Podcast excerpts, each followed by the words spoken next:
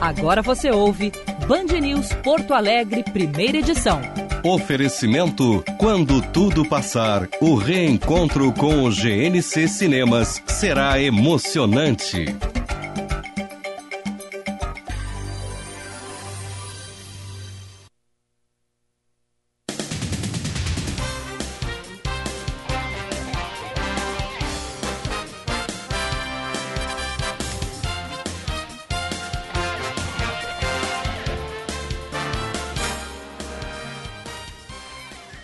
9 horas 26 minutos, bom dia! Está no ar o Band News Porto Alegre, primeira edição. A partir de agora, um ponto a ponta Brasil, Estados Unidos, comigo, Diego Casagrande, aqui de Orlando, na Flórida, e com o Gilberto Echauri, no estúdio da Band News em Porto Alegre. Aqui em Orlando nós temos um dia que amanheceu parcialmente nublado, nós vamos ter um dia de alternância de sol com nuvens. Nesse momento, temperatura de 23 graus, chegando, devendo chegar a 30 graus durante o período. Alô, Gilberto Echauri, bom dia. Bom dia, Diego. Bom dia para os ouvintes do primeira edição aqui em Porto Alegre. Temperatura nesse momento é de 14 graus, pelo menos aqui no alto do Morro Santo Antônio, está bem frio hoje.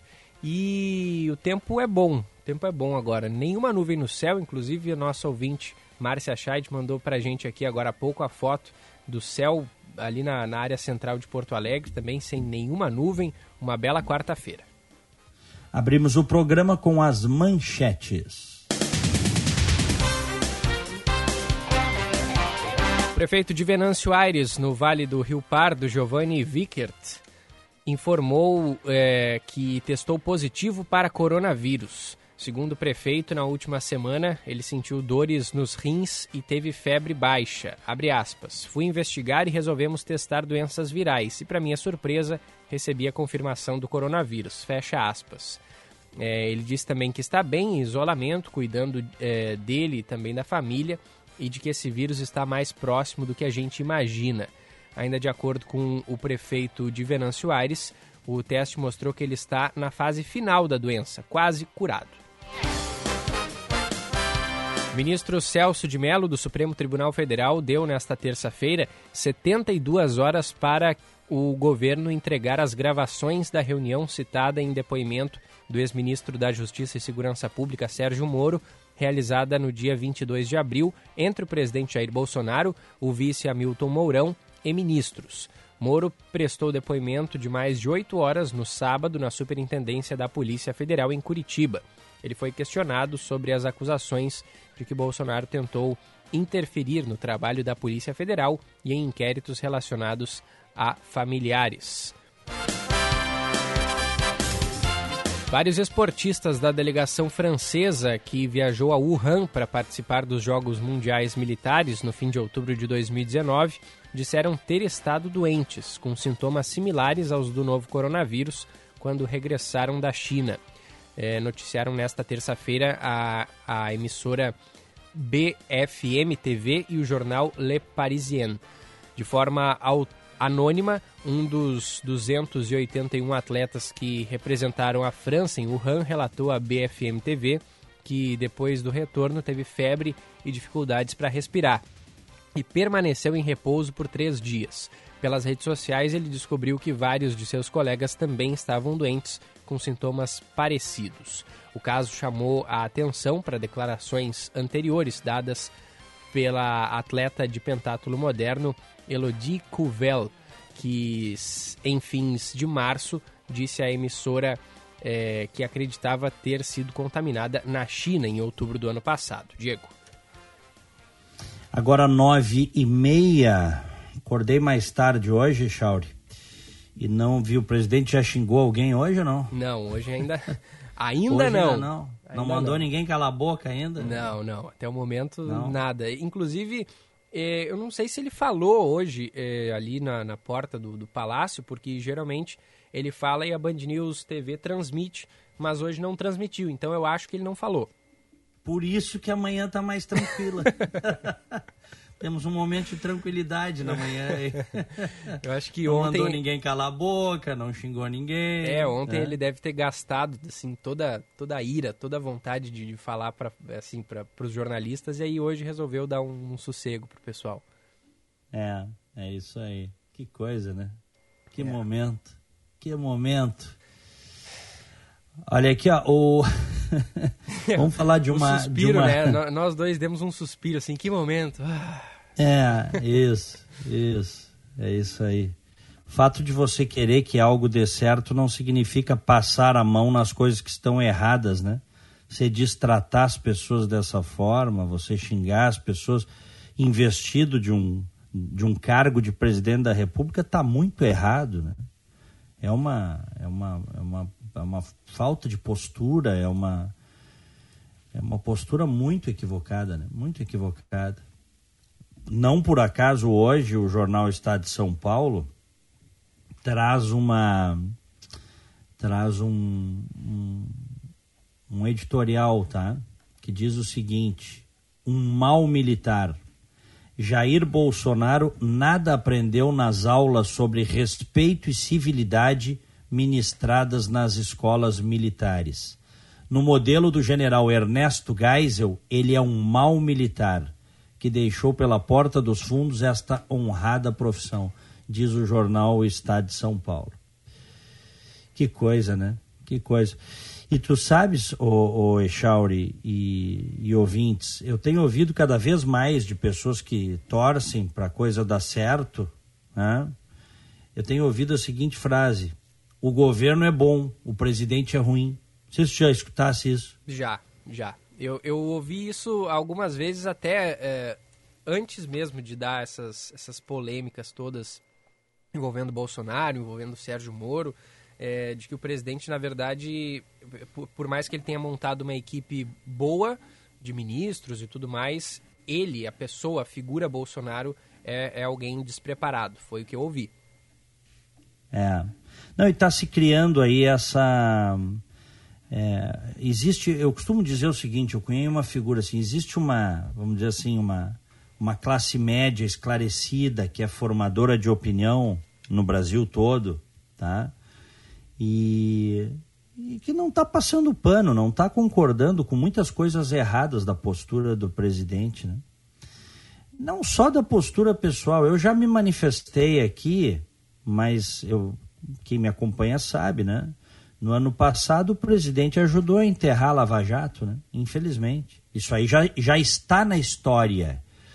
Esteja ele presidente ou saia ele do governo, cedo ou tarde, já está na história o que ele fez, de ter uh, sancionado o juiz de garantias, de ter sancionado a lei de abuso de autoridade, colocando praticamente uma algema nas autoridades que querem combater o crime, de ter tirado o COAF do Ministério da Justiça, jogado para o Banco Central e demitido o diretor do COAF, que criticou o ministro Toffoli, tudo isso ajudou a sepultar a Lava Jato. Parece mentiras. A Lava Jato que nós conhecemos, aquela grande operação que combateu o grande crime no Brasil, ela morreu no primeiro ano de Jair Bolsonaro.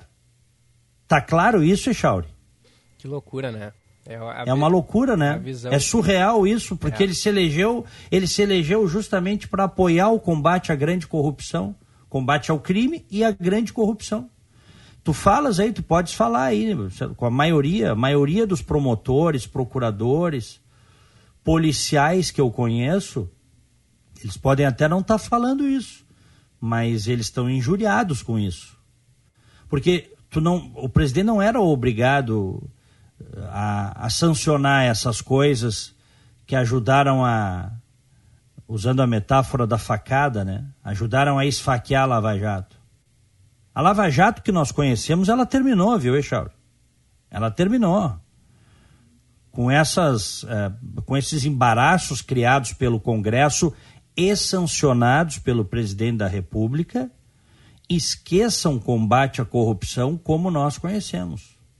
Aquilo de ver eh, ricos, milionários, corruptos, né, bandidos, ladrões, safados, empreiteiros, políticos, indo em cana de manhã cedo?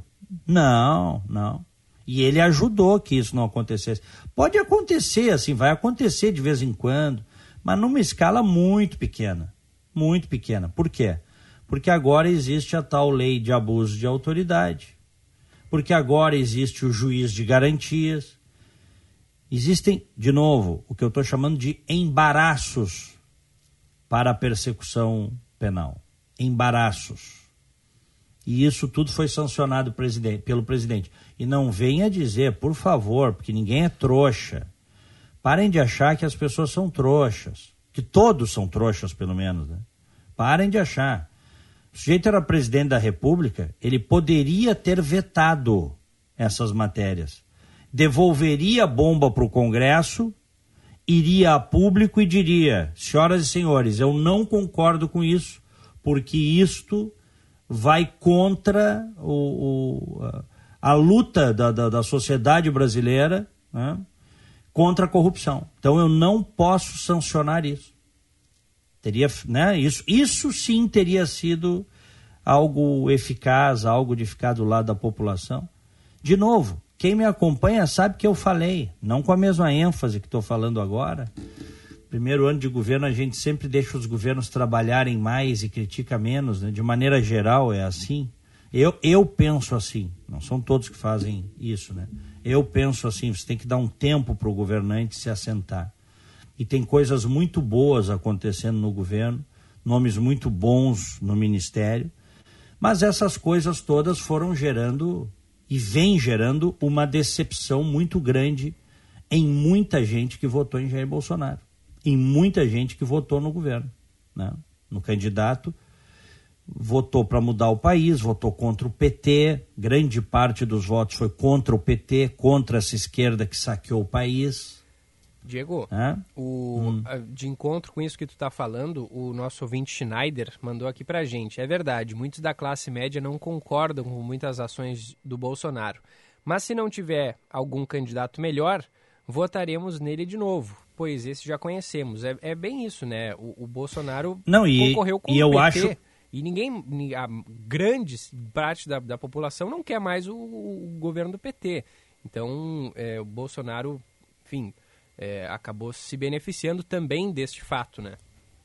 Não, e eu acho que ele aposta nisso, viu? Ele aposta em ser novamente o candidato contra o PT em 2022, se chegar até lá se ele chegar até lá. Que vamos falar muito francamente, tem chance de não chegar, né? Se tu me perguntasse assim há, há alguns meses, isso não estava no horizonte. Hoje, isto já está no horizonte. Até porque agora esse, esse abraço no centrão aí, isso aí é o abraço do afogado, né, o Echauri? Uhum. Não tem como se sustentar tendo o Centrão como teu fiador moral, né? O Roberto Jefferson como teu fiador moral. Onde é que nós estamos? Um mensaleiro, um corrupto, condenado pela justiça brasileira por corrupção. É, só que também o cara não, tem que brigou, como, não tem como ignorar ca... a existência do Centrão, né, Diego? Tem que negociar. Não, não tem. Não, mas sim, mas a questão toda é a seguinte: tu tens maneiras e maneiras claro, de negociar. Claro. Uma coisa é tu negociar quando tu tá por cima certo? Sim. Outra coisa é tu negociar quando tá por baixo. Concordas que tem diferença? Claro, claro que tem. Ele agora está negociando por absoluta necessidade. Né? Embora ele tenha, ao sancionar essas coisas que eu falei aí, é, que ajudaram a liquidar a Lava Jato, ele tenha dado, vamos dizer assim, alguns delicados para o Centrão no ano passado. Porque o Centrão queria o fim da Lava Jato. Tá cheio de bandido lá dentro. Quem não sabe disso, Richard? é? O sonho dourado dos bandidos que estão na política era o fim da Lava Jato. Era o juiz de garantias, era a lei do abuso de autoridade. Veja que a Dilma e depois o Temer não tiveram coragem de aprovar legislações tão restritivas do trabalho das autoridades quanto no primeiro governo do Bolsonaro, com a sanção dele. E não venham me dizer que ele não concordava, porque se tu não concorda, tu não sanciona. Não é assim? É, em tese é, né? Não, mas é assim. É, não concorda, ele, ele tu não sanciona. É, exato.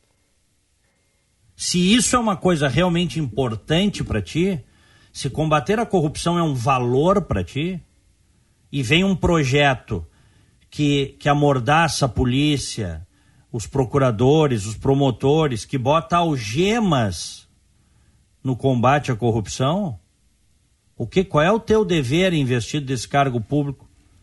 Eu vou vetar essa porcaria que mando de volta para eles e vou falar para a opinião pública, vou falar para as pessoas.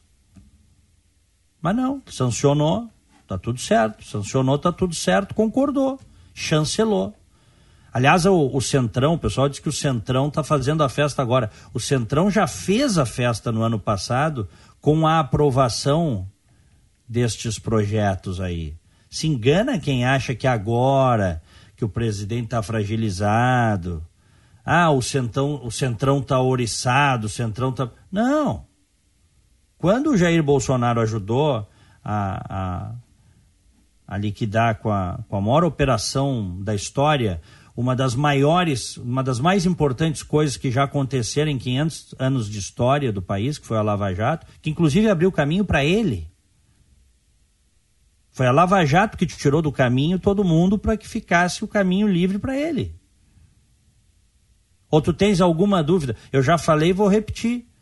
Ou tu tens alguma dúvida que se em 2018, o ano da eleição, o Lula não tivesse nenhuma condenação, o Lula tivesse ficha limpa, o Lula seria o presidente. Tens essa dúvida, Chauri? Não, o Haddad fez 44% dos votos, o Lula faria mais. Com toda, imagina, com toda a roubalheira do PT, cara, com todo o estupro que o PT e os seus partidos aliados satélites protagonizaram nesse país, no nosso amado país. Com tudo isso, o Haddad fez 45% dos votos que por sinal é uma figura até pessoalmente é, medíocre. A gente imagina o Lula, que é um populista. Mas teria vencido a eleição com o pé nas costas. E o Bolsonaro continuaria.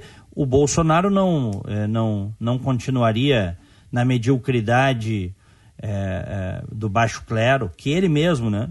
Ele já disse várias vezes que ele era baixo clero ele não continuaria na mediocridade do baixo clero simplesmente porque ele não teria mandato. Ele teria perdido a eleição. Tem, acho que até tem gente que não concorda com isso, né? que acha que o mito ganharia de todo mundo, que o mito ganharia, né? mas de jeito nenhum. Né? Com tudo, não esqueçam, meus queridos amigos, minhas queridas amigas, com tudo que aconteceu foram 14 anos de governo do PT. Eles roubaram até não poder mais. Eles botaram roubo até na bainha das calças, tá? E o Haddad fez 45% dos votos. Não é fácil, meu velho. Então é o seguinte, por que, que eu estou falando isso? Porque a Lava Jato limpou o caminho, né? Aliás, essa é uma crítica que muitos anti-lavajatistas fazem que a Lava Jato destruiu a política no Brasil e abriu caminho para o bolsonarismo. Essa é uma crítica que se faz pela esquerda, não é a crítica que eu faço, tá? Sim. Setores expressivos da esquerda fazem esta crítica, que a Lava Jato fez um mal, que a Lava Jato destruiu a política e abriu o caminho para o Bolsonaro. Só que, na verdade, quem destruiu a política não foi a Lava Jato, foram os próprios corruptos, né? Os... foram os próprios políticos vagabundos, mancomunados com empresários bandidos, que saquearam o país durante muitos anos. A Lava Jato fez o que tinha que ter feito, o que precisava ser feito, limpou, né? Limpou, botou gente na cadeia, criminalizou a bandidagem na política e fora dela, no meio empresarial. Né? Só que chegou um momento também que os caras disseram assim: ó, temos que acabar com isso. Temos que acabar com isso. E aproveitaram o primeiro ano do governo de Jair Bolsonaro, que eu até acho que ele ele é, focou, priorizou a, a reforma da Previdência, que ele era contra, por sinal, vamos lembrar, quando ele estava na oposição, ele era contra. Ele foi contra também a reforma da Previdência do Temer. Eu, nos meus espaços de rádio aí, eu dizia, mas isso não é inteligente, porque essa bomba, se tu não aprovar agora, vai ficar para o próximo governo, é tempo perdido. Não, nós somos contra, não tem moral para aprovar a reforma tal. Não aprovar a reforma, né? por várias razões, não vem ao caso aqui, mas ficou para o primeiro ano. Então, no primeiro ano do governo, o que aconteceu em essência foi que a grande reforma foi a reforma da Previdência. E aí os, os bandidos lá do, do de, de, Brasília, do Congresso, esses aí todos, que, os, os anti-Lava Jato, aproveitaram, aprovaram esse, é, é, essas medidas aí e o presidente sancionou. Bye bye Lava Jato. Né? Bye bye Lava Jato. Tá bem. Isto já está na história, tá? Isto não tem como mudar. Este é o ponto. Por que, que eu estou dizendo isso? Porque grande parte da decepção do ex-juiz Sérgio Moro, que largou 22 anos de magistratura, acreditando numa carta branca que não era, viu, Echauri e ouvintes? A grande decepção do Moro vem daí. O Moro acreditou efetivamente que ele ia para um governo que iria fortalecer a Lava Jato.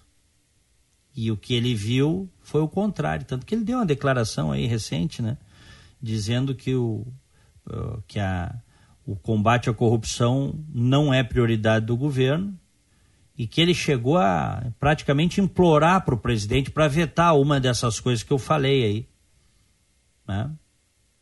A, gente, a gente viu na entrevista dele da semana passada. E então aí o cara vai se decepcionando. Para aí, nós combinamos uma coisa. Aí tu chega, porque tu achas que se o Moro não acreditasse nisso, teria largado 22 anos de magistratura, Eixal? Não, né? Não, de né? De jeito nenhum. Se tem algum pato nessa história, se tem alguém que, que, que se enganou, foi o Moro. Ele acreditou que o negócio de combater a corrupção do governo era sincero. Ele acreditou. Mas não era, eu acho que não era. Essa é uma das grandes decepções assim que que muita gente está tendo. Muita gente está tendo. Uma grande decepção. Bom, nós vamos ter muita água passando por baixo dessa ponte. O pessoal agora está carregando em cima do depoimento do Moro, né? Então dizendo, ah, a montanha pariu um rato, a montanha pariu um rato. É, o Moro saiu do governo. Eu estou vendo na, a, a, narrativa, né? Porque uma coisa são fatos, outra coisa são narrativas que se tenta emplacar e que as redes sociais são pródicas. Né? O, a narrativa de que o Moro não tinha nada, tal, estão emplacando isso, estão, estão tentando carimbar, estão tentando chancelar isso. Né? Mas a verdade é, é que o, o Moro já deixou claro: enquanto eu estive aqui, não teve nada. Houve tentativas. Mas enquanto eu estive no Ministério da Justiça, não houve nada.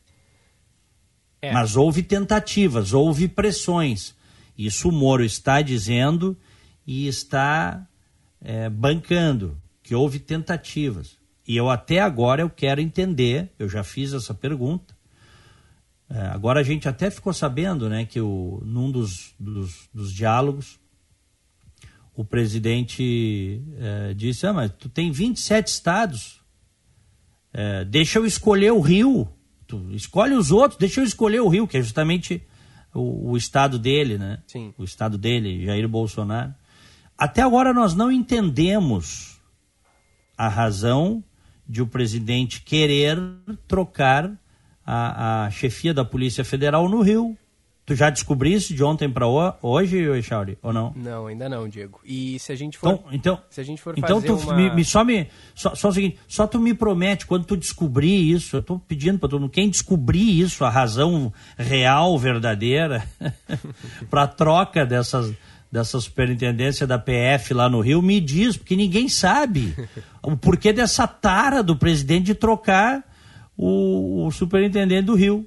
É. Se a gente for fazer um, um resumo né, dessa íntegra do, do, depoimento do Moro, né, que foi divulgada ontem, É, os dois fatos novos é esse, um deles é o que tu acabaste de citar, né, de que o Bolsonaro queria escolher a do Rio de Janeiro e o Moro poderia escolher as outras 27, e também de que houve uma reunião, né, com é, o presidente Bolsonaro, Sérgio Moro, general Hamilton Mourão e os ministros que, inclusive a gente citou nas manchetes, Ramos, Heleno, os generais Ramos, Heleno e Braga Neto, né? E é justamente essa, é, esse vídeo e áudios dessa reunião é o que o ministro Celso de Mello deu 72 horas para o Planalto entregar né, para o STF. Então, se a gente for resumir. Mas que não tem mais, né? Pelo que eu li, eu li isso ontem à noite, que o funcionário que teria gravado entregou um chip vazio.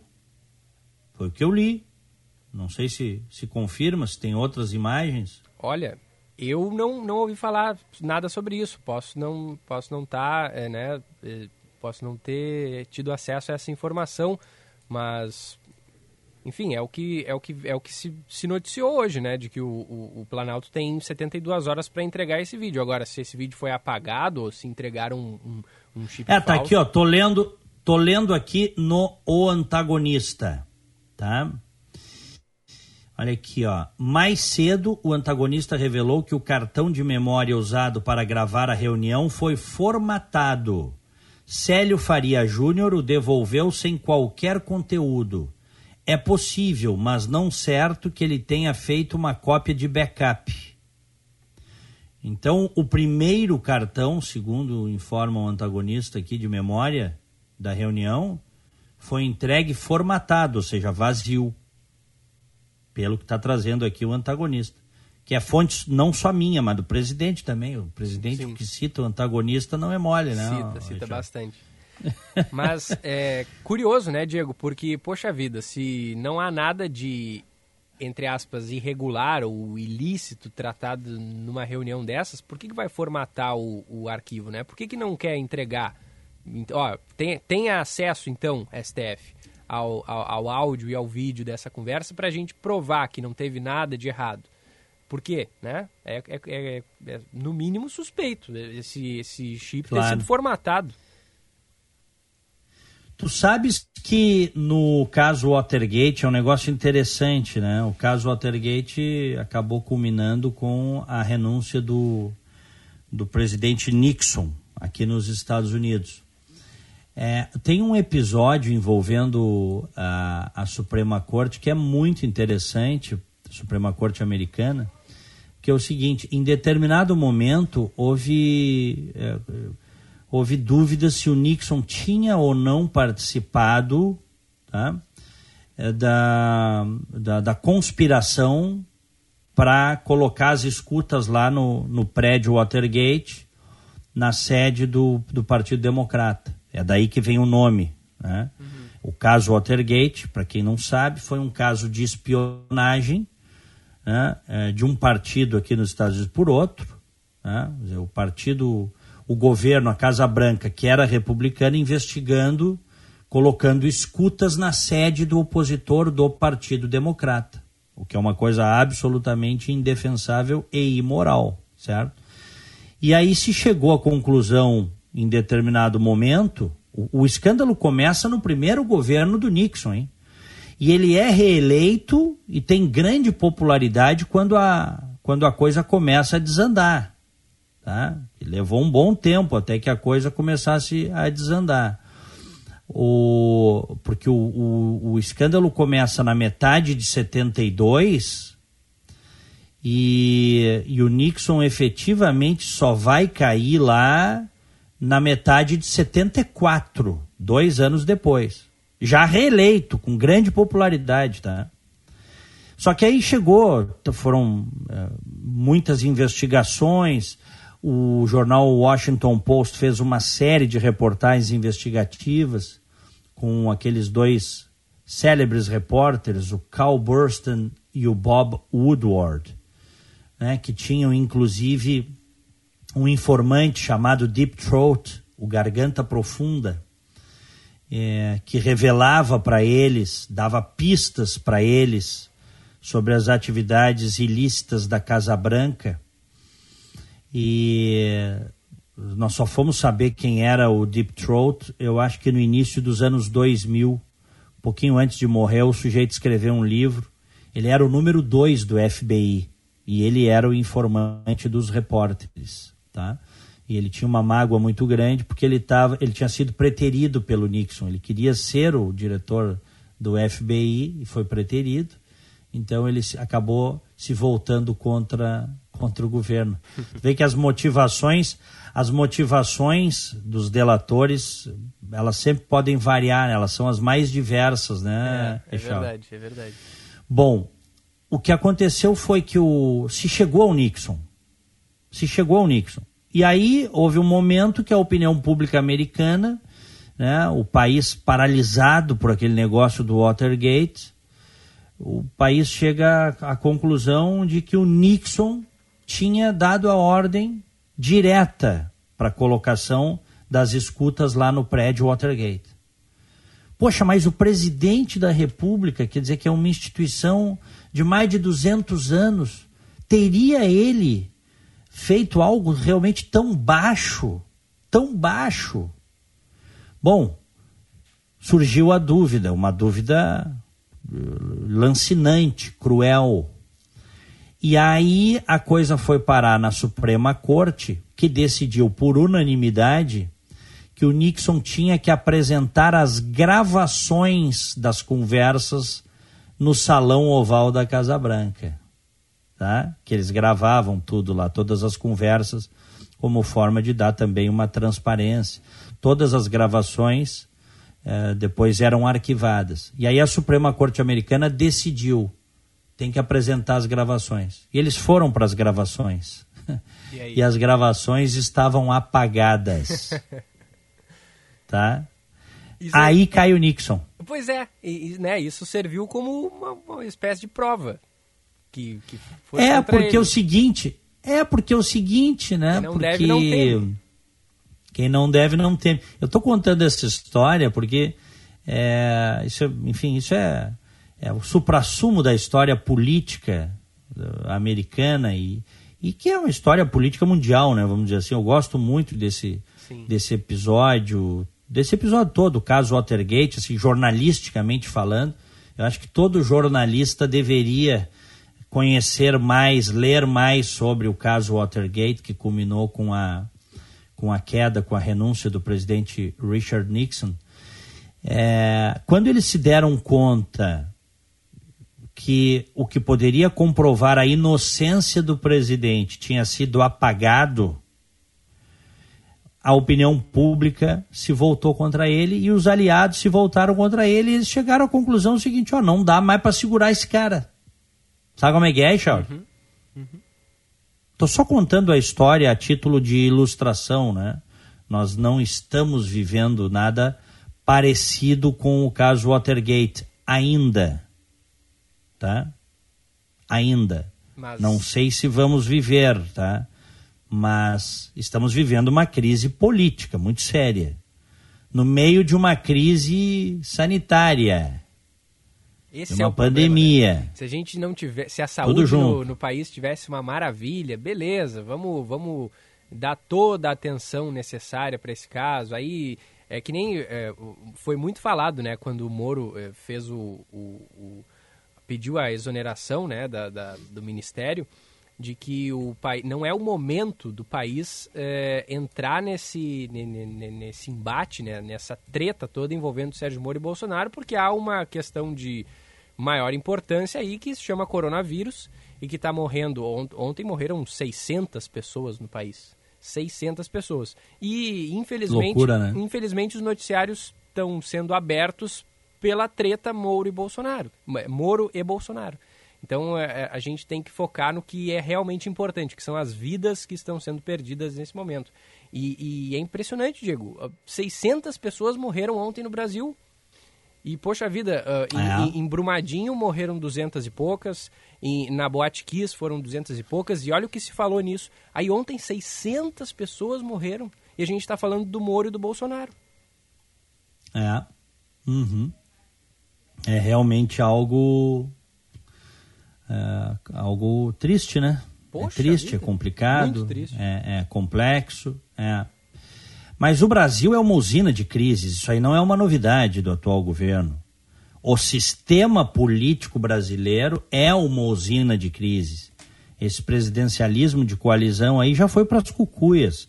Esse sistema de, de voto, é, é, esse sistema eleitoral de voto em lista aberta é o pior que existe no planeta, esse sistema nosso aí. O Brasil também não tem um homem um voto. Você tem regiões que botam mais deputados do que outras regiões. Né? Se a gente for pe pegar pelo, pela população. Então tá, uhum. tem muita coisa errada. Tudo isso é um caldeirão, né? É. Que dá essas borbulhas, às vezes transborda. Imagina um caldeirão assim.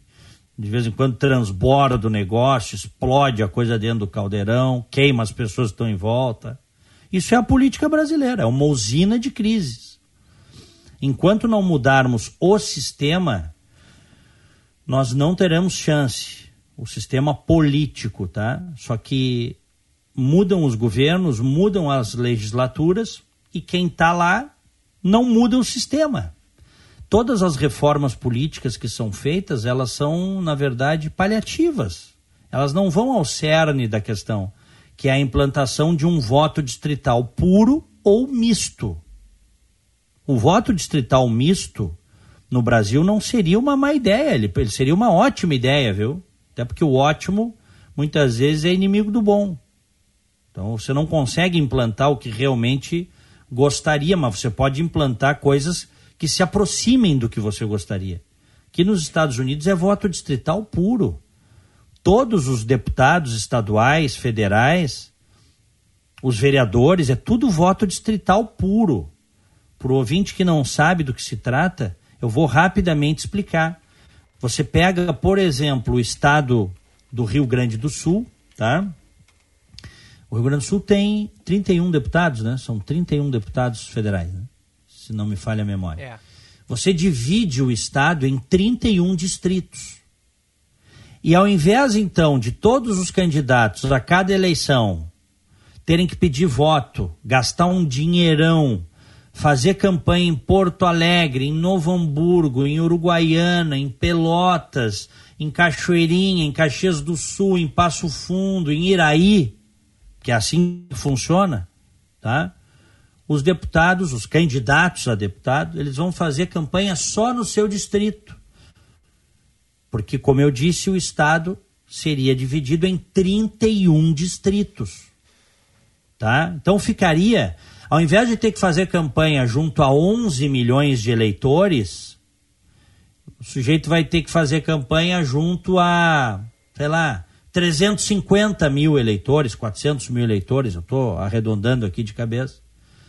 E aí ele vai ficar mais perto desse eleitor. O eleitor vai poder olhar olho no olho, questionar. E, e mais, Echauri, isso é o mais importante.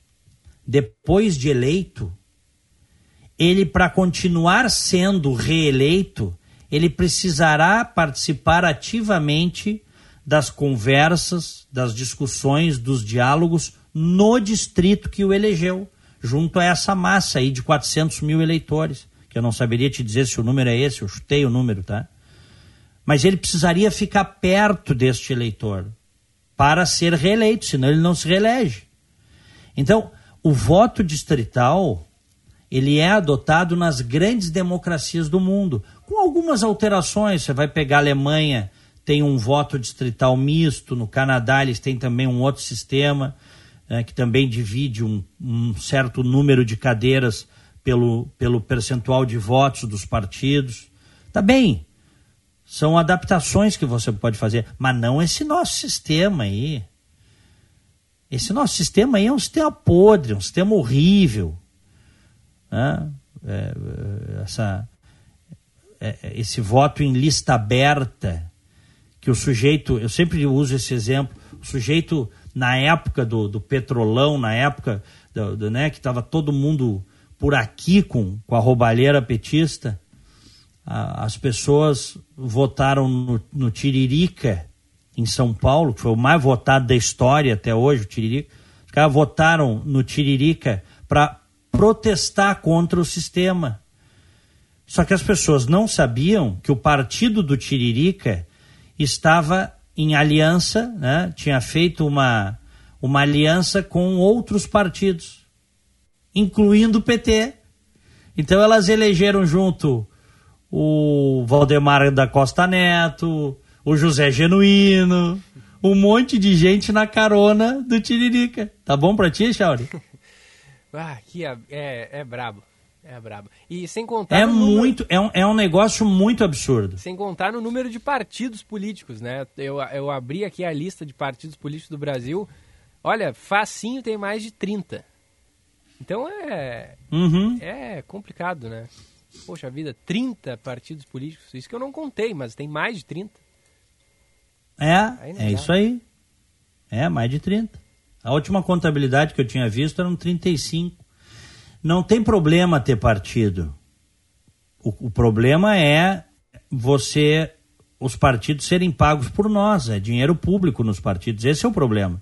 Se você tirar o financiamento público dos partidos, tirar o fundo partidário e tirar o fundo eleitoral, você pode liberar as pessoas para fazerem os partidos que elas quiserem.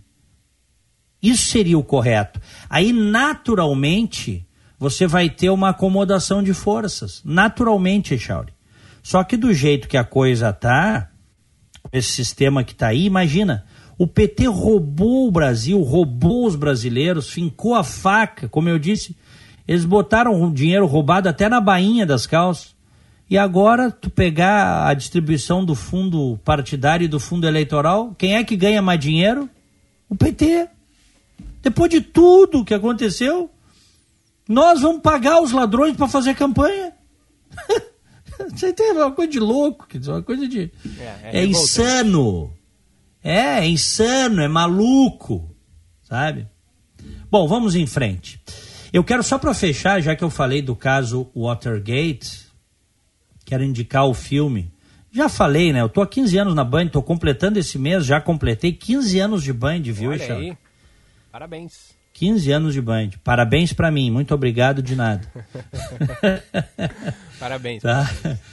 Obrigado. Comecei em maio de 2005 aqui. Uh, comecei na Band News e depois fui para a Rádio Bandeirantes, uns anos depois. E eu já falei, tem gente que me ouve, que me acompanha desde lá ou até antes, né? É, eu já falei, mas sempre, nunca é demais repetir, sempre é bom repetir. Assistam o filme All the President's Men, Todos os Homens do Presidente, é, que é um filme espetacular, que tem como protagonistas o Robert Redford e o Dustin Hoffman, representando esses dois jornalistas que eu citei, o Bob Woodward e o Cal Burstyn, tá? E que são os repórteres do Washington Post que investigam o caso Watergate. O filme é sensacional. E tem um grande ator também, já falecido, Jason Roberts, foi um grande ator uh, do cinema, também da televisão, fez vários telefilmes. O Jason Roberts, que ganhou inclusive um Oscar por esse filme.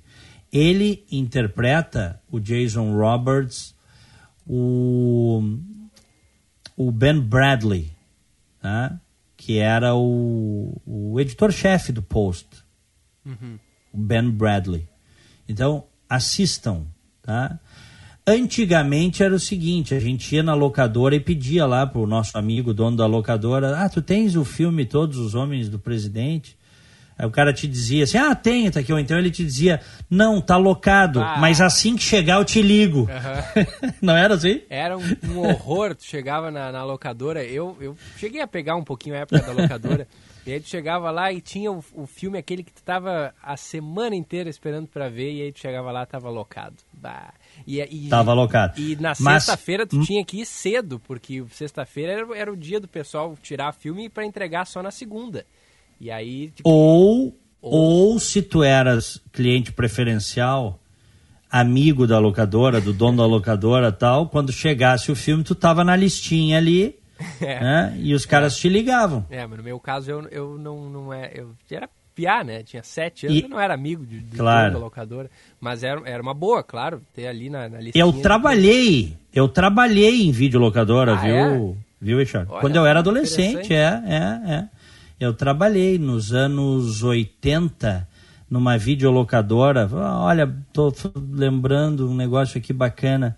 Na Video 1, que ficava na. Ficava na. ali na 24 de outubro. Uhum. E Vídeo eu lembro, 1. Eu lembro que um, do, um dos requisitos, né, Diego, para tu quando tu tinha que devolver lá a fita VHS, ela tinha que estar tá rebobinada, né? É, é, Exatamente. é engraçado a gente falar isso nos dias de hoje, né? Mas a, é. a, fita cassete, ela tinha que voltar toda a fita e deixar ali no ponto. Não, não dá pra. E às vezes tinha uns vídeos cassetes que era um tempão que levava pra rebobinar a fita. Às vezes o filme de duas horas e meia, olha, levava um tempão pra voltar tudo, né? É, levava. A gente tinha na, nessa locadora aí, as locadoras tinham, a gente tinha rebobinadores.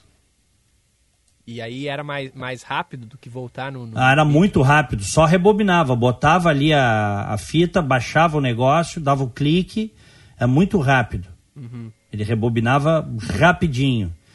Ah, tinha multa para quem não para quem não rebobinasse, mas raramente se implantava a, raramente se implantava essa se, se, se aplicava a multa, né? Sim, raramente. Sim. E não que não se queria perder o cliente também.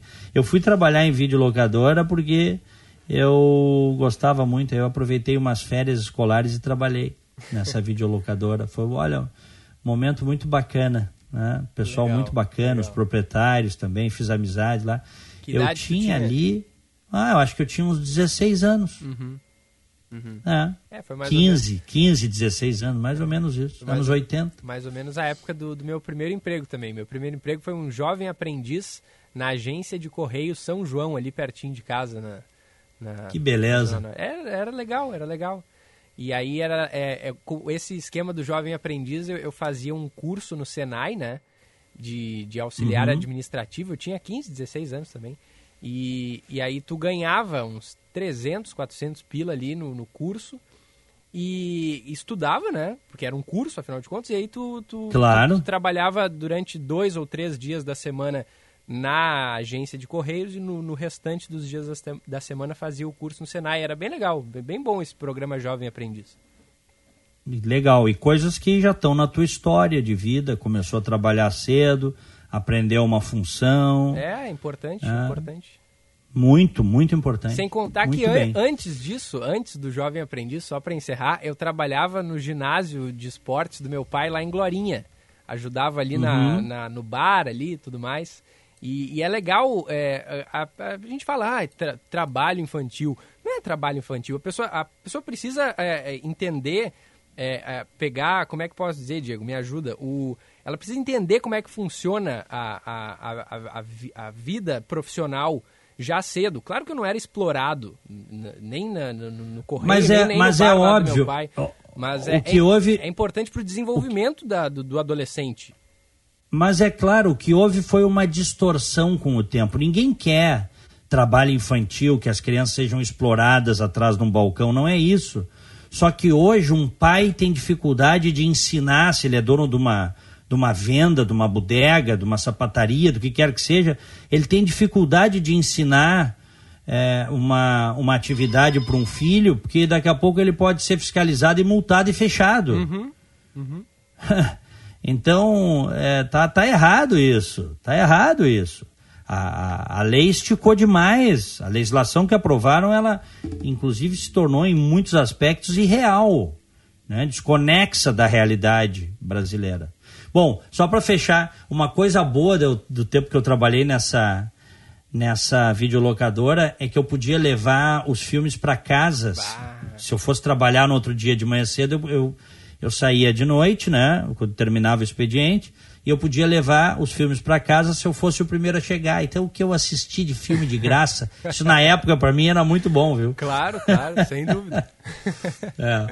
Bom, vamos em frente. São 10 e 15 Olha aqui, ó, após mais de um mês de portas fechadas, comércios de pequeno porte voltam a funcionar. As lojas foi tranquilo no primeiro dia após a Teles Júnior.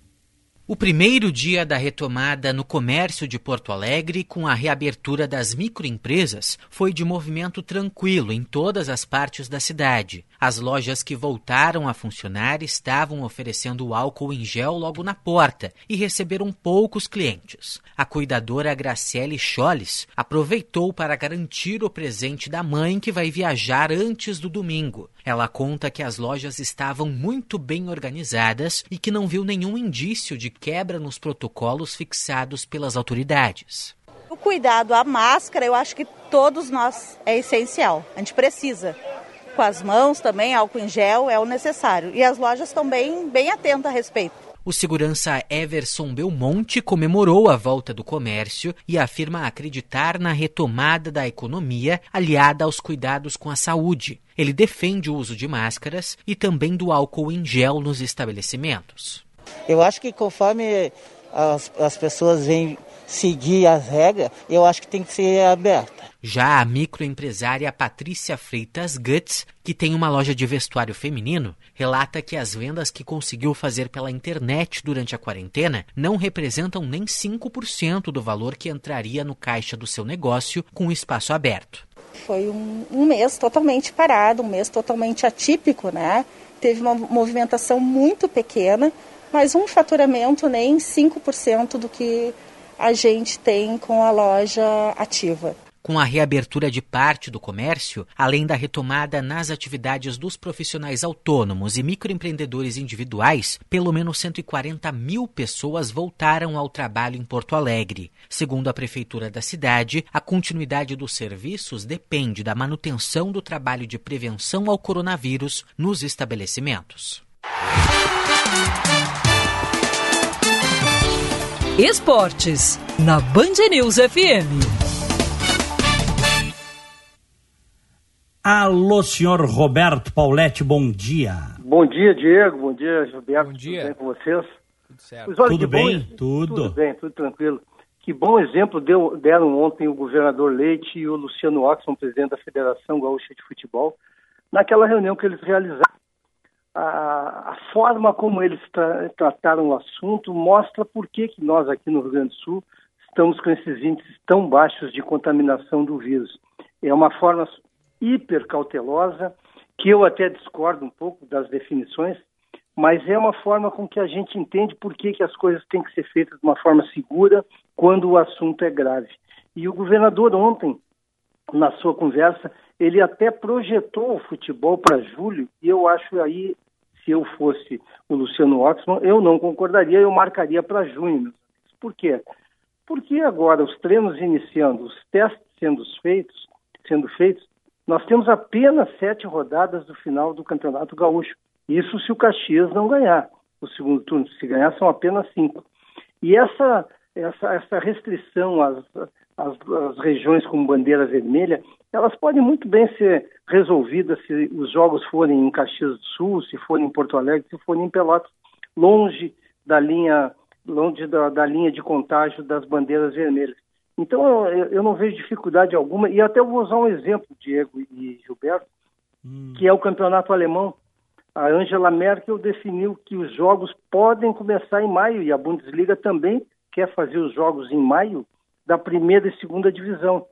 Na Espanha, onde a situação é muito mais conflagrada em relação a nós, o presidente da Federação Espanhola diz que tem mais risco ir à farmácia do que treinar. E ele quer os jogos em junho.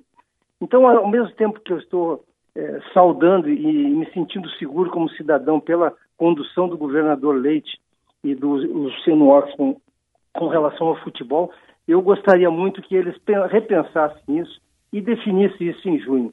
A gente sabe que o pano de fundo isso é o dinheiro, o- os clubes estão desesperados, querendo receber algum tipo de receita, a Globo está com esses valores retidos, mas isso aí não está influenciando a decisão, ela não é emocional, ela é racional.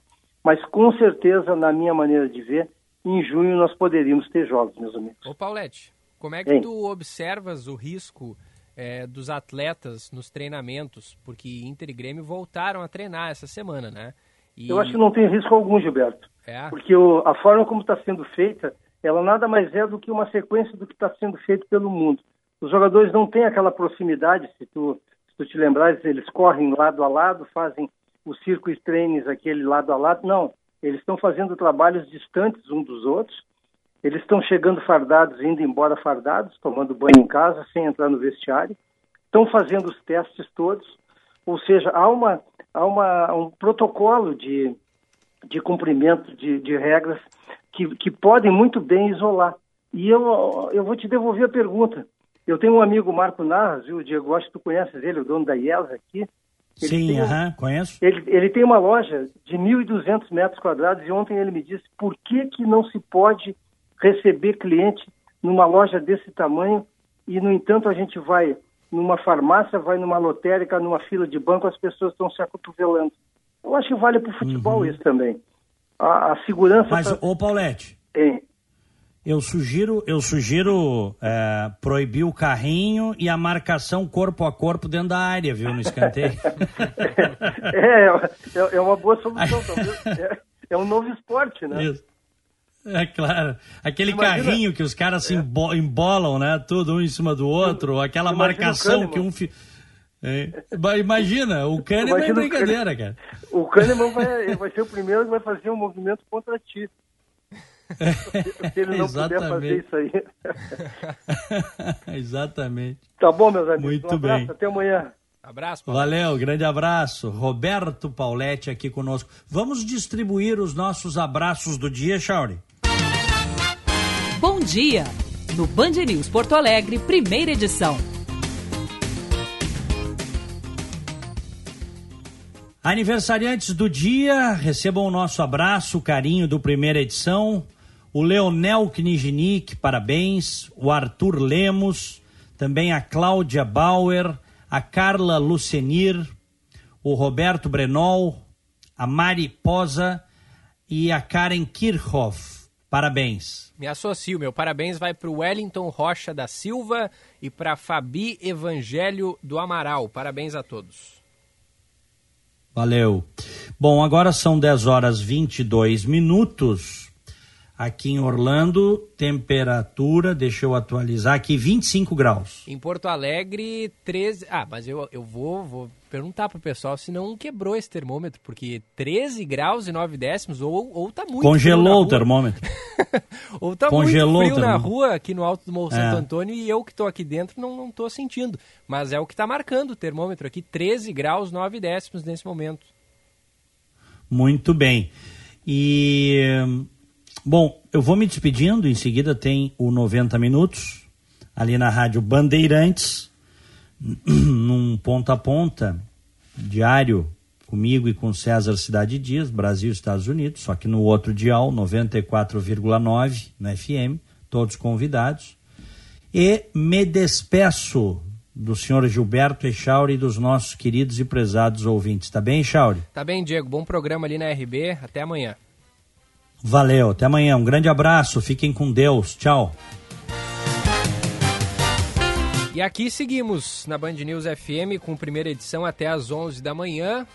É, 13 graus, 9 décimos é o que está marcando aqui o termômetro do alto do Morro Santo Antônio na Zona Leste. A gente vai fazer um rápido intervalo comercial. Na sequência tem a boa do dia, tem também o Kleber Benvenu, tem a Ana Cássia Henrich tem a atualização da reportagem aqui no primeira edição, não sai daí. Você está ouvindo Band News Porto Alegre, primeira edição. Oferecimento: quando tudo passar, o reencontro com o GNC Cinemas será emocionante.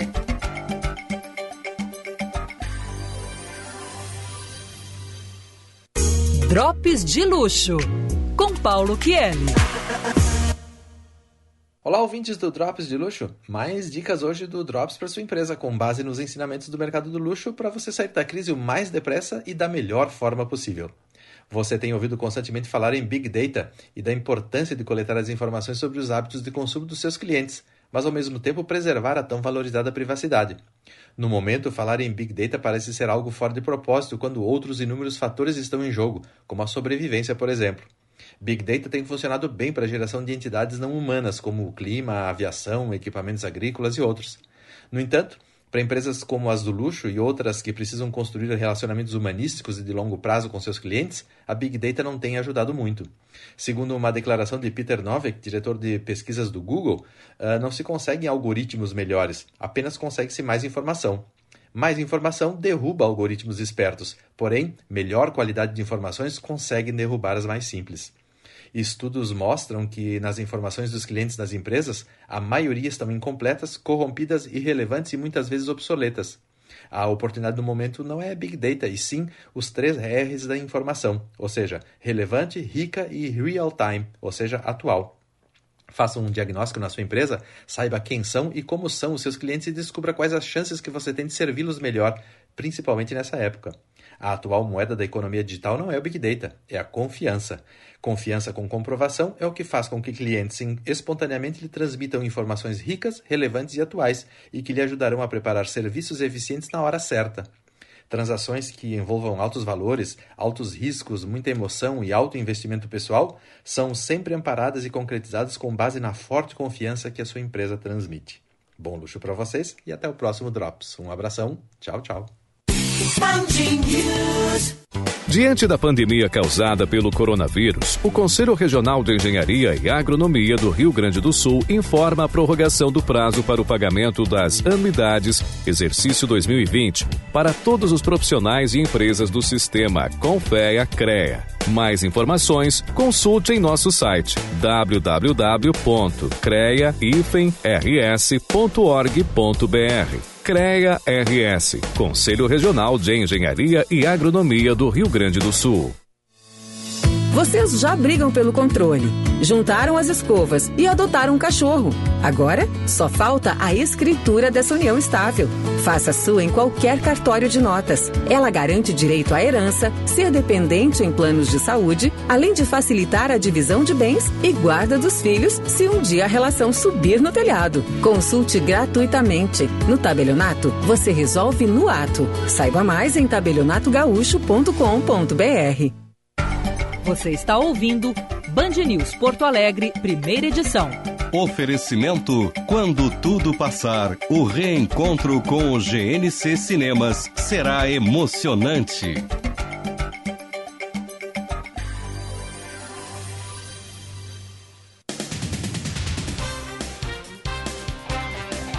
Volta aqui na programação da Band News com a primeira edição, 10 e 28 e já de imediato informo, o nosso termômetro não está quebrado, tá? Ele tá, tá frio mesmo, 13 graus e 9 décimos, fui ali na janela durante o intervalo e olha, tá muito frio.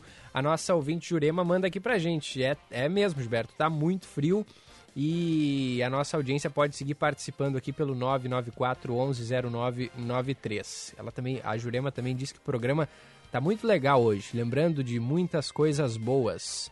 É, muito obrigado pela participação, Jurema, nosso ouvinte aqui da Band News FM. 10h29, a gente atualiza os principais destaques do noticiário, porque o governador Eduardo Leite anunciou que a TVE irá transmitir um curso preparatório para o Enem, para reforçar o ensino durante a pandemia.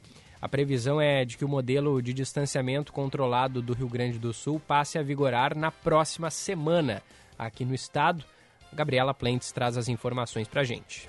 O governo do Rio Grande do Sul anunciou novos serviços à distância em meio ao coronavírus. O primeiro deles é da área da educação. Um curso preparatório para o Exame Nacional de Ensino Médio irá ser transmitido pela TVE a partir do dia 18 de maio até o dia 31 de outubro. As aulas serão de segunda a sexta-feira, das 19 às 22 horas e 15 minutos.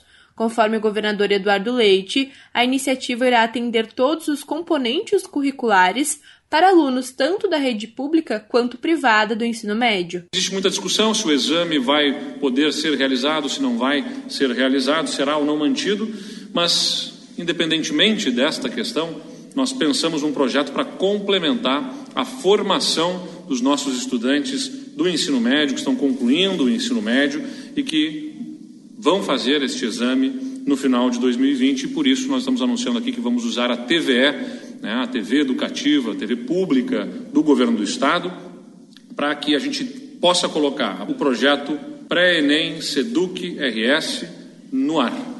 Por enquanto, o Enem segue mantido para novembro e as inscrições começam na próxima semana. O sinal da TVE está disponível para 13 cidades do estado, além da região metropolitana, e também pode ser acessado pelo site www.tve.com.br. Na área da saúde, o anúncio foi do lançamento do projeto Telecuidado Farmacêutico, serviço destinado aos idosos com doenças crônicas respiratórias que retiram remédios nas farmácias de medicamentos especiais do Estado. Os farmacêuticos irão entrar em contato por telefone ou vídeo com cerca de 15 mil pacientes para orientar e acompanhar o uso racional dos remédios. Segundo o governador, a cada 10% de adesão correta aos tratamentos, o número de internações desse público diminui em 7%. Eduardo Leite explica que o projeto já estava sendo desenvolvido e foi antecipado por conta da importância em meio ao coronavírus. E boa parte dos problemas de saúde que se observam agravados no, em relação ao coronavírus tem a ver não apenas que a pessoa tenha um histórico de uh, outra doença né, pulmonar, respiratória, mas porque se agrava a chance de ter uma, um agravamento de casos é especialmente maior, relevante, quando essa pessoa não está seguindo corretamente o trato, né, o tratamento desta doença respiratória. Então, é muito importante que essas pessoas estejam seguindo todas as orientações. Durante o pronunciamento, o líder do executivo ainda declarou que irá atualizar os indicadores de Passo Fundo e Lajeado para estudar de maneira excepcional a possibilidade de abertura do comércio nessas regiões, classificadas pela bandeira vermelha, por conta do Dia das Mães. A previsão é que o modelo de distanciamento controlado seja consolidado na quinta-feira e publicado na sexta, começando a vigorar na próxima semana seu caminho. Destaque do trânsito aqui na Band News. Fala, Manuela Fantinel. Oi, Gilberto. Oi. Foi encerrado já o içamento do vão móvel da Ponte do Guaíba, que aconteceu por volta das 10 horas da manhã. Agora o trânsito já flui bem para quem vem aí pela BR-290 e também nos demais acessos da Zona Norte. Pela Zona Leste foi encerrada a ação da Prefeitura e já não temos retenção na saída de Alvorada pela Baltazar de Oliveira Garcia. Pela Bento Gonçalves, o trânsito é lento ainda nas imediações com Antônio de Carvalho, mas agora o motivo são obras que ocorrem no trecho. A Rio Grande é uma seguradora que cuida do futuro da nossa gente com as melhores soluções em seguros de vida e previdência. Rio Grande Seguros e Previdência. Gilberto. Valeu, Manu Fantinel, que em seguidinha tá de volta aqui na Band News. Seguimos na atualização da reportagem Guilherme Milman, trazendo atualizações aqui pra gente. Alô, Milman, bom dia. Ô Gilberto, bom dia, bom dia a todos que acompanham a Band News aqui no primeira edição. O presidente da Assembleia Legislativa, Hernani Polo, voltou a reforçar né, a hipótese de parcelamento dos salários dos 55 de... Opa, tivemos um cortezinho aí na ligação do Milman. Em seguidinha a gente segue com o destaque do presidente da Assembleia Legislativa, Hernani Polo. Antes da gente restabelecer contato com o Milman, eu vou. A gente vai trazer a previsão do tempo aqui na Band News.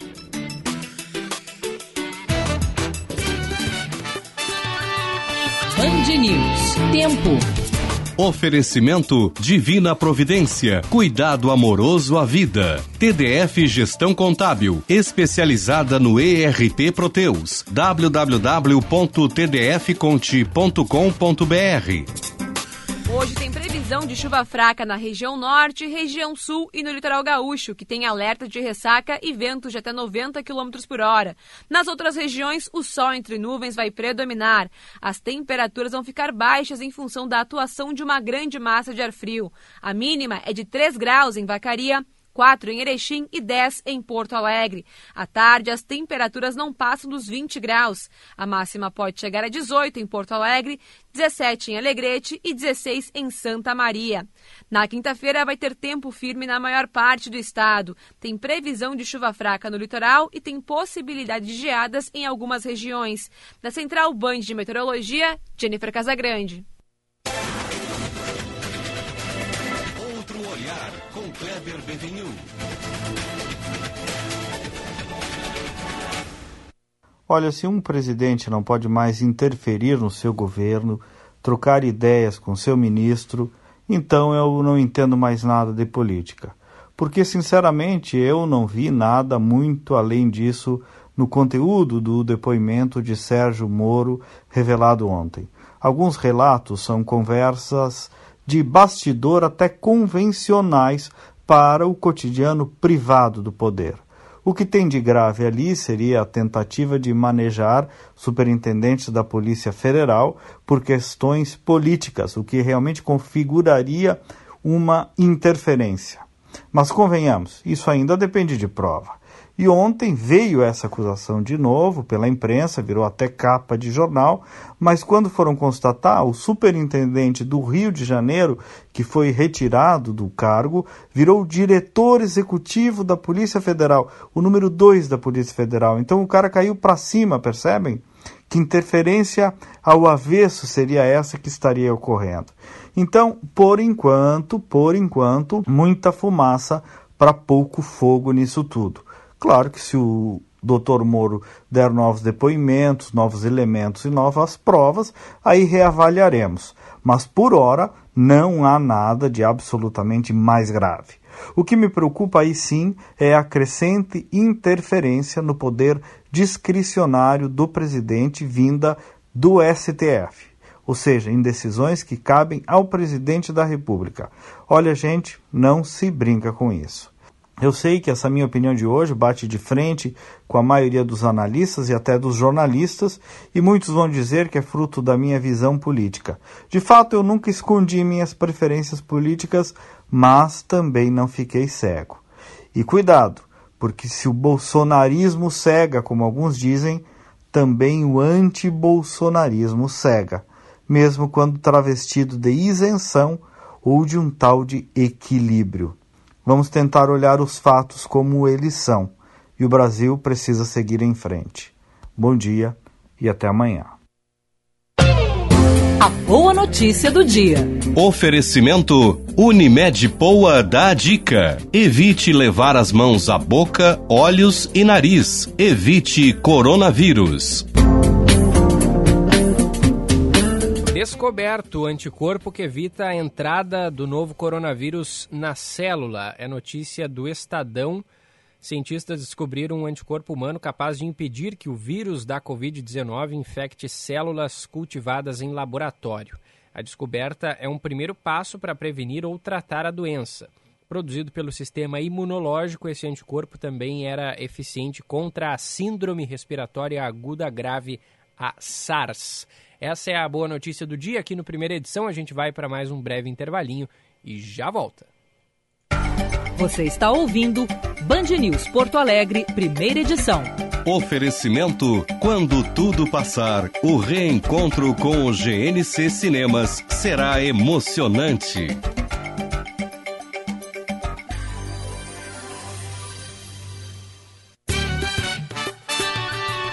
Band News FM, temperatura. Oferecimento Cindy Lojas Porto Alegre. Inspiração para transformar o varejo. 14 graus, um décimo.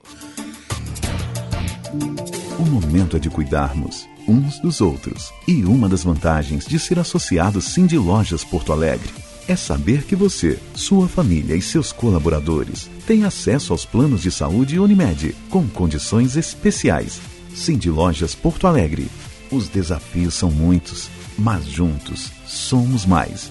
Ligue 3025 8300 e tire suas dúvidas. Prevenir é uma das melhores formas de cuidar de você e da sua saúde. Com a propagação do novo coronavírus, fique de olho. Evite contato próximo com pessoas que sofrem de infecções respiratórias agudas. Lave frequentemente suas mãos. Utilize lenço descartável para higiene nasal. E se você tiver febre, tosse, espirros ou falta de ar, procure atendimento médico. Unimed Porto Alegre. Cuidar de você. Esse é o plano. Hora certa, na Band News FM. Oferecimento é pelo seu negócio, é pela economia, é da sua conta. Fê Comércio RS. 20 para as 11. Você está ouvindo Band News Porto Alegre, primeira edição. Oferecimento: quando tudo passar, o reencontro com o GNC Cinemas será emocionante.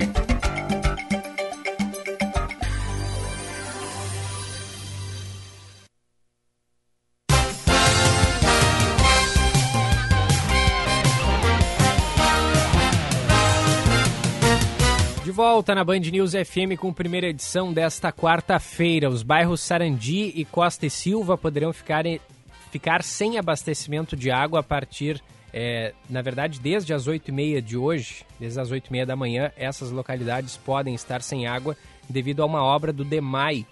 A interrupção ocorre devido à desativação de redes antigas e à interligação de novas redes programadas para acontecer hoje. Essas reformas serão realizadas em três pontos da rua Ari Barros, nas esquinas com a Avenida Baltazar de Oliveira Garcia, com a rua Anita Grossi da Silva e também com a Engenheiro. É... Vamos lá, vamos de novo. Essa obra vai acontecer um dos pontos na esquina com a Avenida Baltazar de Oliveira Garcia, outro ponto é na esquina com a rua Anita Grossi da Silva e o outro ponto é na esquina da é, é, vamos lá. De, na esquina da rua Ari Barros com a rua Engenheiro Sadi de Castro. Agora sim, os serviços fazem parte dessa substituição de redes de água da rua Zeferino Dias e também suas adjacências. O abastecimento está previsto para ser normalizado já durante a noite desta quarta-feira.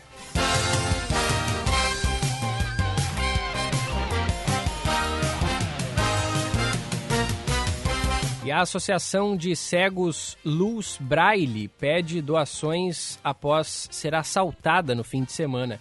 O lar, que atende 45 idosos, foi invadido na madrugada do sábado para domingo. Criminosos acessaram o prédio pelo telhado e quebraram o forro da cozinha, onde roubaram cinco cestas básicas, um botijão de gás e roupas do brechó solidário. De acordo com o presidente da ACELB, Emir da Silva, os alimentos roubados equivalem a um dia de alimentação para os idosos e deficientes visuais atendidos pela instituição, além de parte dos 37 funcionários. A instituição já recebeu uma doação para repor o botijão, contudo, as estruturas danificadas na entrada pelos vândalos, assim como uma porta arrombada na fuga, ainda precisam de conserto. São necessários recursos financeiros também para a reativação do circuito interno de vigilância que está danificado. Doações podem ser feitas através de depósitos em duas contas, uma do Banrisul e a outra da Caixa. Mais informações sobre como ajudar podem ser solicitadas pelo WhatsApp, que é o 98490 1861. 98490 1861 ou pelo telefone, que é este fixo, é o 3340 6840. 3340 6840.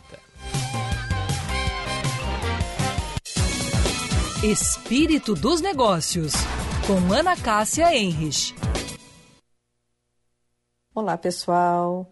Dois supercomputadores brasileiros estão sendo utilizados em pesquisas para o desenvolvimento de vacinas e medicamentos contra o coronavírus, numa iniciativa liderada pela Universidade de Stanford, nos Estados Unidos. Essas supermáquinas fazem parte da lista dos top 500 supercomputadores mais poderosos do mundo e eles são capazes de fazer 4 trilhões de cálculos por segundo.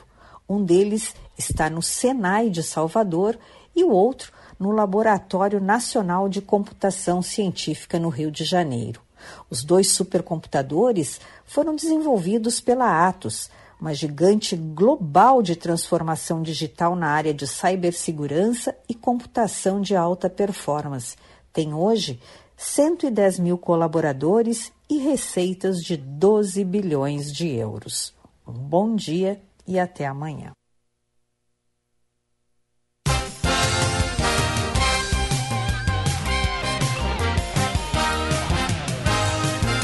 Valeu, Ana Cássia. Agora 10 horas e 45 minutos. Seguimos com a atualização da reportagem aqui no primeira edição.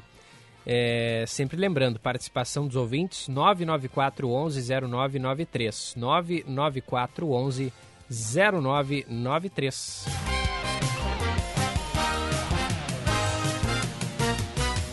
Quatorze estabelecimentos foram interditados no primeiro dia do novo decreto é, de abertura parcial, reabertura parcial do comércio aqui em Porto Alegre. A maioria desses locais autuados não se enquadrava dentre as atividades que podem reabrir, como por exemplo as microempresas. A Gabriela Plentes traz as informações para a gente aqui na Band News.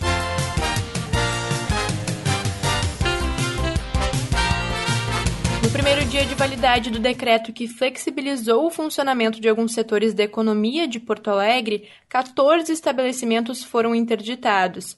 A fiscalização foi feita em cerca de 90 locais, principalmente da região do Centro Histórico, da Azenha, além das avenidas Assis Brasil e Protásio Alves. Conforme o diretor de fiscalização da Secretaria Municipal de Desenvolvimento Econômico, a maioria das autuações foi pela falta de documentação comprovando a categoria autorizada para funcionamento.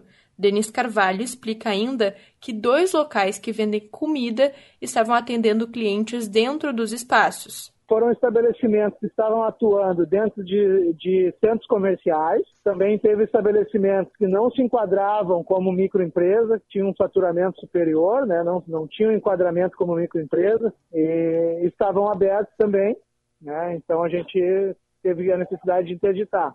Então, teve algumas lojas de vestuário, bazar, lojas de departamento. Teve também dois restaurantes que estavam estavam recebendo pessoas internamente, que também foram uh, interditados.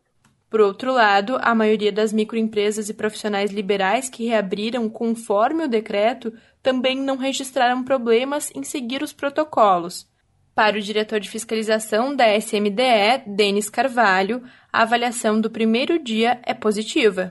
A gente imaginava que talvez algumas lojas maiores pudessem ter intuito de abrir hoje. Não aconteceu isso. Tem algumas lojas aí que estão fazendo um atendimento externo para pagamento de, de boletos. Então, para nós foi um balanço positivo. É, realmente, algumas pessoas ali, alguns comércios, talvez uh, de forma de má intenção, né, aquela tentativa, né, de funcionar, uh, acabaram sendo interditados, né.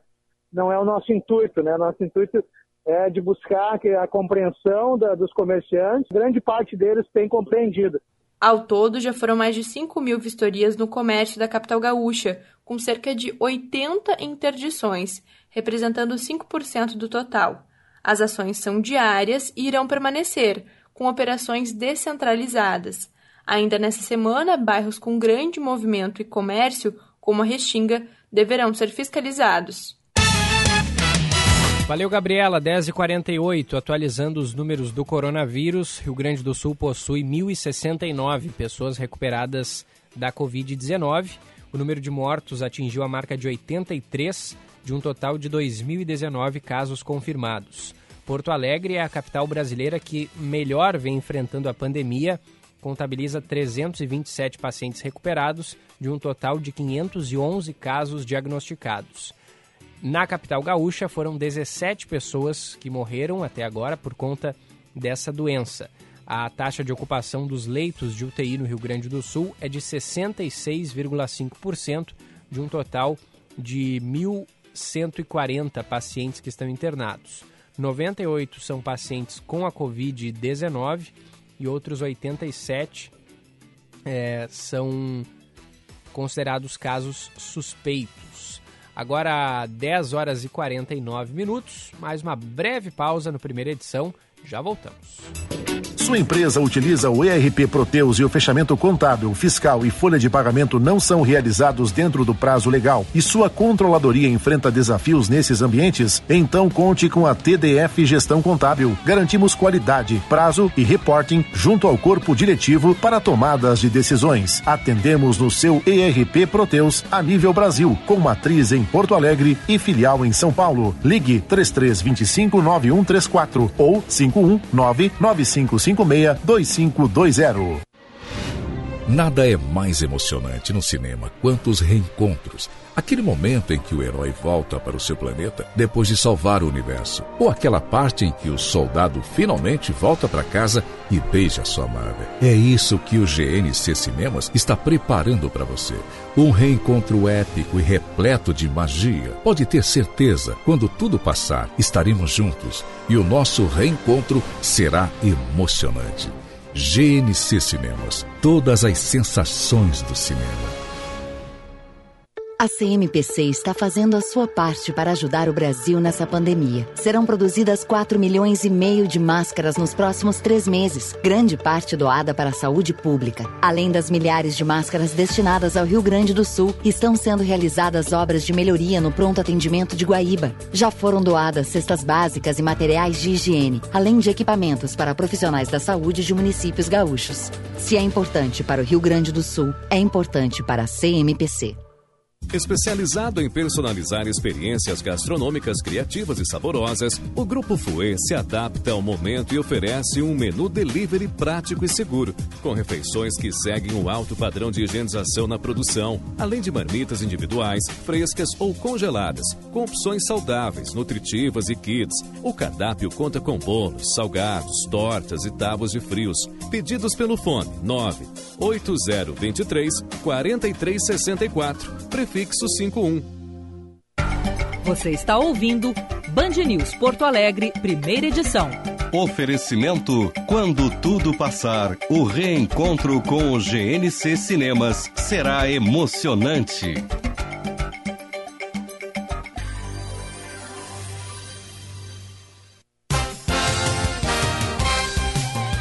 Dez e cinquenta de volta aqui no primeira edição de hoje. O presidente Jair Bolsonaro voltou a falar sobre o depoimento que foi dado pelo ex-ministro Sérgio Moro à Polícia Federal de Brasília. Quem tem os detalhes é o repórter João Pedro Melo. Na tarde de terça-feira, ainda sem qualquer decisão do Supremo Tribunal Federal, o depoimento prestado pelo ex-ministro da Justiça e Segurança Pública Sérgio Moro foi divulgado. No material, ele confirma ter sofrido uma série de pressões por parte do presidente Jair Bolsonaro com relação a trocas de comando dentro da Polícia Federal. O ex-ministro afirmou que essas mudanças seriam interferências diretas sem causa apontada e, portanto, arbitrárias. Sérgio Moro afirmou que a investida mais forte por parte do presidente ocorreu em março, quando o então ministro estava em uma missão oficial em Washington, nos Estados Unidos. Pela internet, o chefe do executivo pediu a substituição do superintendente da corporação no Rio de Janeiro, Carlos Henrique Oliveira. Segundo Moro, a mensagem tinha o seguinte teor, abre aspas, Moro, você tem 27 superintendências. Eu quero apenas uma, a do Rio de Janeiro. Após a divulgação do fato, na chegada ao Palácio da Alvorada, o presidente Jair Bolsonaro rebateu o fato e chegou a mostrar no próprio celular as conversas com Moro. O chefe do executivo reforçou que o próprio Sérgio Moro apontou que a notícia sobre a corporação estar atrás de 10 a 12 deputados bolsonaristas era fofoca. Eu escrevi para ele, mais um motivo para a troca. Isso foi uma prova de interferência minha na Polícia Federal, segundo o senhor Sérgio Moro. Agora vou trazer para o dia anterior. Está aqui em verde, eu mandei para ele. Em branco ele mandou para mim. Ele começa, isso é fofoca. O Moro diz que isso é fofoca, porque ele tem informações privilegiadas. Se isso é fofoca, ele diz que esse inquérito que existe no Supremo não tem nome de deputado federal nenhum. E nem de Carlos Bolsonaro. Ele quem diz isso. A decisão do ministro Celso de Mello só veio no início da noite e o decano do STF atendeu ao pedido feito pela Procuradoria-Geral da República e três ministros do governo serão ouvidos nos próximos dias. Devem prestar depoimento Luiz Eduardo Ramos, da Secretaria de Governo, o general Braga Neto, da Casa Civil e Augusto Heleno, do Gabinete de Segurança Institucional. Ainda pelo pedido, serão ouvidos a deputada Carla Zambelli, do PSL de São Paulo, e os delegados da Polícia Federal, Alexandre Ramagem e Maurício Valeixo.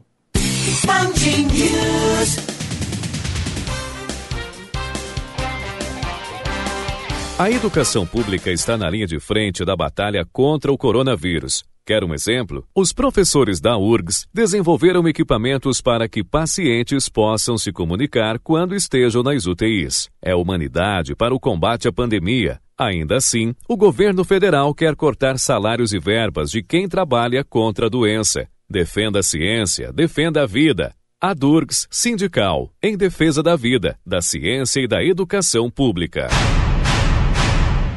Diante da pandemia causada pelo coronavírus, o Conselho Regional de Engenharia e Agronomia do Rio Grande do Sul informa que, seguindo protocolos de conduta definidos pelas autoridades de saúde do país, o atendimento em sua sede nas 44 inspetorias poderá ser acessado remotamente pelos canais de comunicação. Estão sendo priorizados os serviços online e por e-mail nas inspetorias. O CREGA-RS informa ainda que deliberou pela prorrogação do prazo de pagamento das anuidades para o ano de 2020 para todos os profissionais e empresas do sistema Confea-CREGA. Mais informações podem ser obtidas em nosso site www.crega-rs.org.br. CREA RS, Conselho Regional de Engenharia e Agronomia do Rio Grande do Sul.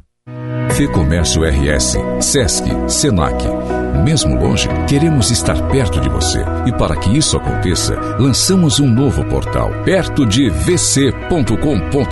Conteúdo gratuito para você relaxar, ampliar conhecimentos e se exercitar em casa. São diversos cursos de qualificação, aulas com atividades físicas, dicas, podcasts e muito mais. Tudo em um único lugar e para todas as idades. Abasteça seu dia, mantenha seu corpo e mente ativos. Acesse perto de vc.com.br.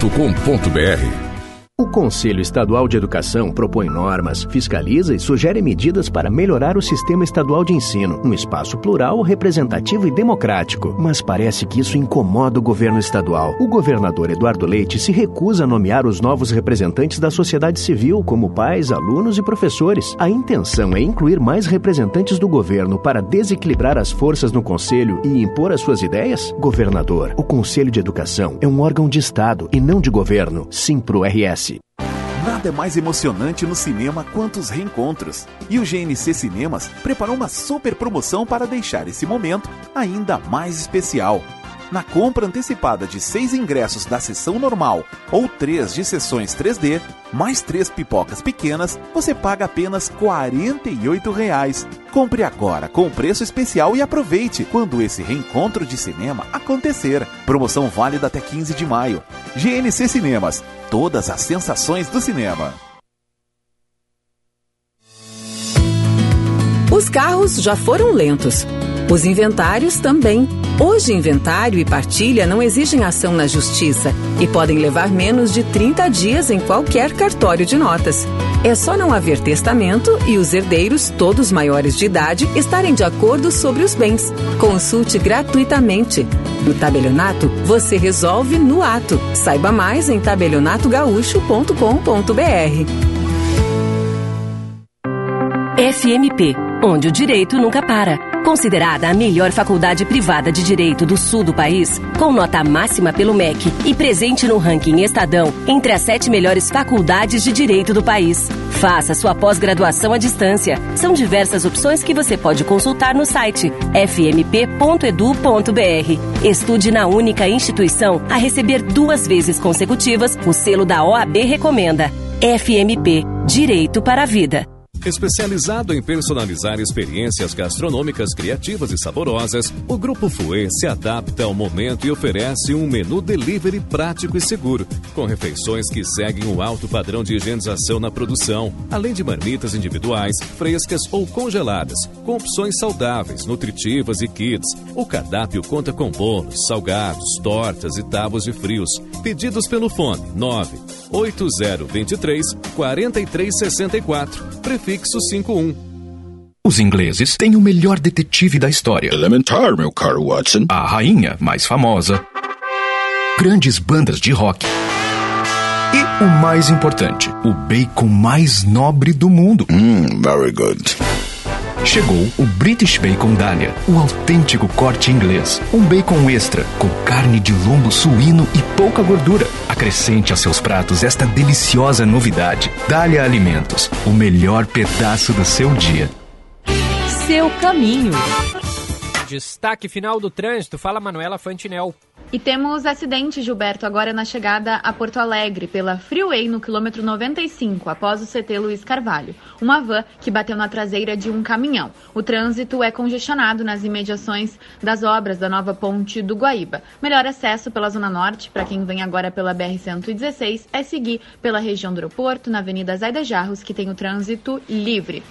No aniversário da Dufrio, você encontra grandes marcas com ofertas e condições que você não pode perder. Acesse dufrio.com.br ou ligue para 376-8500. Gilberto. Valeu, Manuela. A primeira edição de hoje fica por aqui. Volta amanhã a partir das 9h20. Grande abraço. Até daqui a pouco, às 11h15, com a atualização do Noticiário Gaúcho. Você ouviu Band News Porto Alegre, primeira edição. Oferecimento: quando tudo passar, o reencontro com o GNC Cinemas será emocionante.